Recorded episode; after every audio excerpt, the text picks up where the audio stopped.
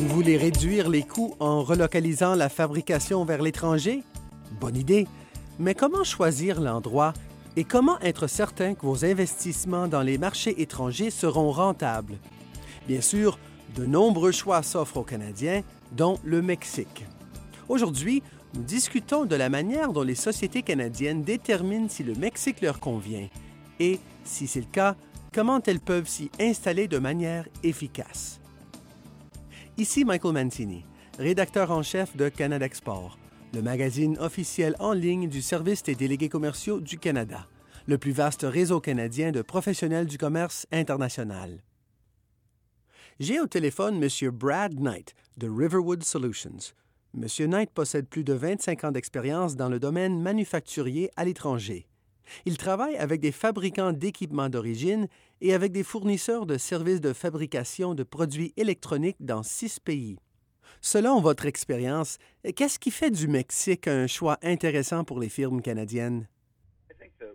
À mon avis, l'un des avantages du Mexique, c'est la proximité entre une main-d'œuvre importante et instruite et le plus gros marché du monde. Tout juste de l'autre côté de la frontière du Mexique, les coûts de la main-d'œuvre sont au moins quatre fois plus élevés. Ensuite, depuis 2000 et jusqu'à 2010, on a pu observer beaucoup d'investissements dans des entreprises qui conçoivent des produits et qui construisent des sous-systèmes complexes sur place au Mexique. Le pays a donc grimpé les échelons. Les industries automobiles et aérospatiales sont un bon exemple de ces gros investissements qui visent à ce que la conception, la construction et la fabrication soient faites sur place. On dirait que cette migration est surtout profitable pour les grandes entreprises, les multinationales. Une petite ou moyenne entreprise manufacturière peut-elle envisager de façon réaliste de s'installer au Mexique? Eh bien, vous savez ce qui se passe quand les poids lourds arrivent. Ils amènent leur chaîne d'approvisionnement avec eux. C'est une excellente occasion pour les entreprises plus petites qui peuvent s'y installer pour soutenir les grandes multinationales. Il y a aussi l'industrie de la fabrication des composantes électriques. Elle est très présente au Mexique. Donc, si votre produit est petit, que vous voulez effectuer des économies d'échelle et que vous ne voulez pas passer par le parcours du combattant pour vous installer là-bas, vous pouvez le faire via les services d'un sous-traitant. OK, qu'est-ce qu'une entreprise canadienne doit prendre en compte pour déterminer si le Mexique est fait pour elle? Vous savez, c'est comme pour toutes les fois que vous décidez si un travail se fera à l'intérieur ou à l'extérieur de l'entreprise. L'un des facteurs les plus élémentaires, c'est la quantité de main-d'œuvre requise pour fabriquer votre produit. Si ça représente un gros pourcentage du coût de votre produit ou que la quantité de main-d'œuvre dans le processus de production est importante, alors vous devriez envisager de faire l'assemblage dans des régions à moindre coût. Une fois que vous avez pris cette décision, vous devez réfléchir à la taille, au volume et au poids du produit. S'il est gros et encombrant, il vous faudra alors l'acheminer par bateau s'il vient d'outre-mer. Donc ça prendra beaucoup plus de temps. Il faut aussi tenir compte de l'importance de vos besoins en termes de logistique inverse. Si vous avez besoin de pièces de rechange ou de main-d'œuvre pour réparer quelque chose de brisé, il vaut certainement mieux ne pas produire loin du marché final quelle devrait être la taille de l'exploitation ici au Canada avant que ça vaille la peine à une entreprise canadienne de même songer à s'installer au Mexique? Je pense qu'une des difficultés de cette question, c'est que la plupart des gens veulent des choses sans trop savoir où ils s'en vont. Alors si votre volume de vente n'est pas très important mais que votre produit va bientôt décoller, vous devez vraiment planifier en fonction de la production et du volume. Donc, ma réponse dépendra de la croissance que vous prévoyez pour votre projet. Si vous ne fabriquez que peu d'exemplaires et que votre besoin en main-d'œuvre est faible, vous êtes probablement déjà très compétitif là où vous êtes. Si vous avez besoin de beaucoup de main-d'œuvre et que vous ne fabriquez pas beaucoup d'exemplaires, vous allez dépenser beaucoup d'argent en logistique et en déplacement entre votre siège social et votre usine au Mexique. Et ça coûte cher de faire aller et venir les ingénieurs, d'organiser des formations et des programmes. Vous devez donc produire à suffisamment grande échelle pour justifier des dépenses liées à l'installation. Mais le plus souvent, les gens prévoient construire de plus en plus chaque trimestre. Vous devez donc vous projeter dans l'avenir et vous dire, je n'aurai qu'un million de dollars de recettes cette année, mais j'en prévois dix l'an prochain. Il faut déterminer à quel moment de cette croissance la diminution des coûts de main-d'œuvre justifiera l'investissement. Je pense donc qu'il faut se pencher sur les comptes et faire ce calcul pour répondre à cette question. OK, parlons des choix qui s'offrent à nous. Eh bien, je pense que vous avez manifestement deux choix que vous pouvez faire. Premier choix, construire votre propre usine. En fait, il y en a trois vraiment. Vous pouvez construire votre propre usine là-bas, vous pouvez intégrer votre produit à celle d'une autre entreprise, ou vous pouvez faire appel à un sous-traitant pour fabriquer vos produits.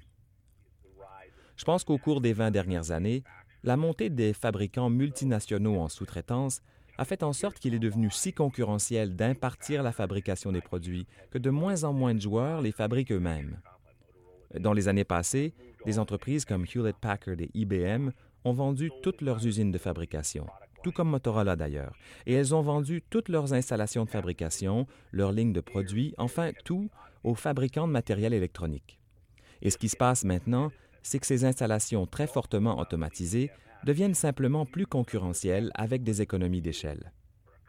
Voilà qui permet aussi aux fabricants de matériel électronique d'utiliser une partie de leurs biens d'équipement deux heures par jour pour répondre à votre demande, parce que c'est tout ce dont vous avez besoin, et à la demande d'une autre entreprise au cours de la journée, de manière à maximiser l'utilisation du matériel.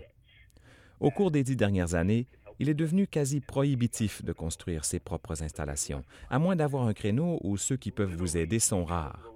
Ça fait en sorte que vous devez vous débrouiller seul. Or, cette situation se produit de moins en moins.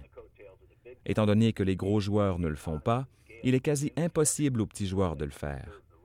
Ce que le petit joueur peut faire, c'est de rester dans le sillage du gros joueur et utiliser les économies d'échelle de cette infrastructure mise en place pour servir les RIM et les Apple de ce monde et trouver un créneau pour fabriquer ses produits. Je suis très en faveur des fabricants de matériel électronique. Vous avez aussi parlé d'un service d'hébergement corporatif. De quoi s'agit-il? Eh bien, au Mexique, il y a des entreprises qui possèdent un bâtiment doté d'une infrastructure, de l'électricité, d'un système d'égout et d'eau. Vous pouvez vous présenter à l'une de ces entreprises et affirmer que vous aimeriez louer, par exemple, 4000 pieds carrés. Vous aurez peut-être besoin de climatisation et disons de 250 employés. Cette entreprise d'hébergement engagera les employés pour vous, en assurera la gestion et gérera l'infrastructure des installations. Vous apportez vos compétences techniques et votre produit, et peut-être vos biens d'équipement, et vous disposez d'une installation prête à fonctionner à cet endroit. C'est un bon point de départ pour avoir ses propres installations. Certaines grandes sociétés utilisent même ce type d'entreprise pour entrer sur un marché. Si en bout de ligne les choses tournent mal pour vous, tout ce que vous devez, c'est un bail à long terme à l'entreprise d'hébergement. En effet, Diriez-vous qu'il s'agit peut-être d'une option très attrayante pour les PME? Vous savez, je pense que c'est l'une des options les plus sécuritaires pour une PME. Euh, quoique, si vous êtes dans un secteur servi par la fabrication en sous-traitance, l'industrie n'exige que 4 ou 5% des marges de profit. Je crois donc que les organisations d'hébergement, si vous pensez que vous aurez de très imposantes installations parce que c'est de cette façon que votre économie fonctionne, je crois qu'une organisation d'hébergement est le moyen à choisir pour débuter, ou à tout le moins une excellente façon de débuter. Vous savez, c'est comme si vous déménagiez n'importe où au pays, ou deviez construire des installations n'importe où dans le monde. Le soutien de l'infrastructure est essentiel. De quelle puissance électrique dispose-t-on? Y a-t-il de l'électricité à cet endroit? Lorsque nous avons construit à Guadalajara au Mexique, nous avons dû faire installer une ligne de haute tension de 7000 jusqu'à notre campus. Des milliards de dollars. Nous avons dû installer notre propre système d'égout. Nous étions donc à traiter nos propres eaux usées, à produire notre propre électricité. Il devient beaucoup plus difficile de prendre une décision en présence de variables imprévisibles telles que la capacité d'avoir accès à une ligne de transmission de données. Dans le cas d'une organisation d'hébergement ou d'un fabricant en sous-traitance, toute cette infrastructure est en place. C'est concret. Vous savez qu'elle est là.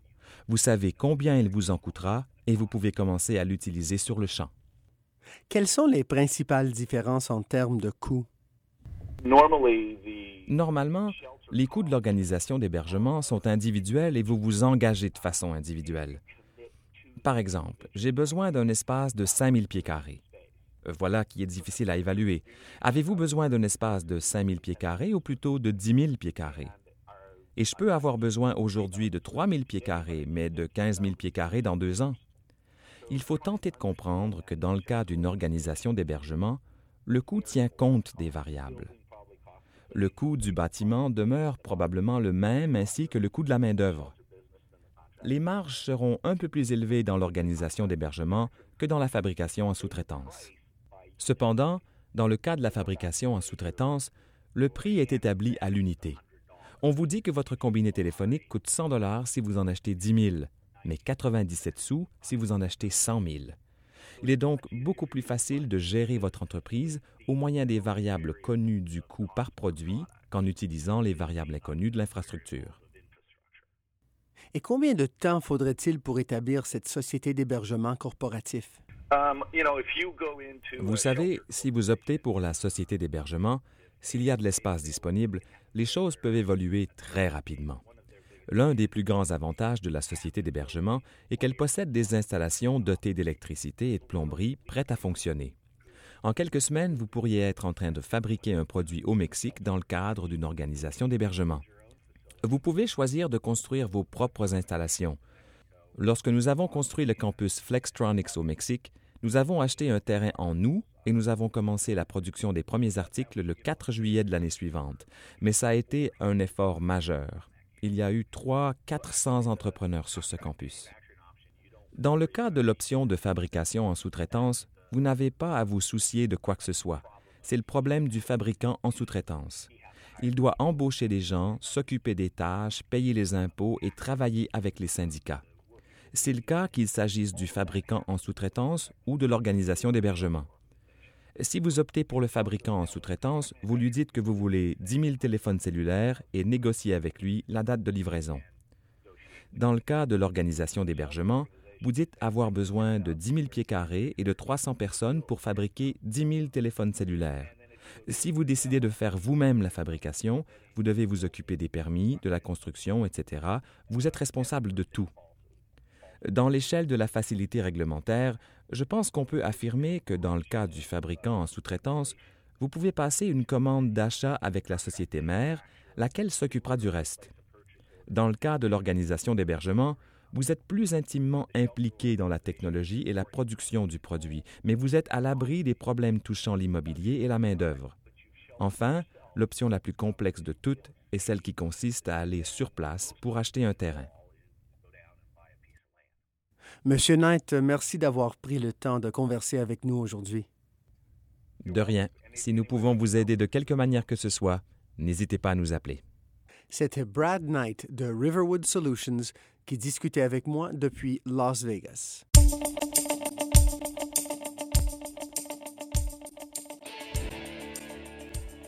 Voilà qui termine ce balado de Canada Export.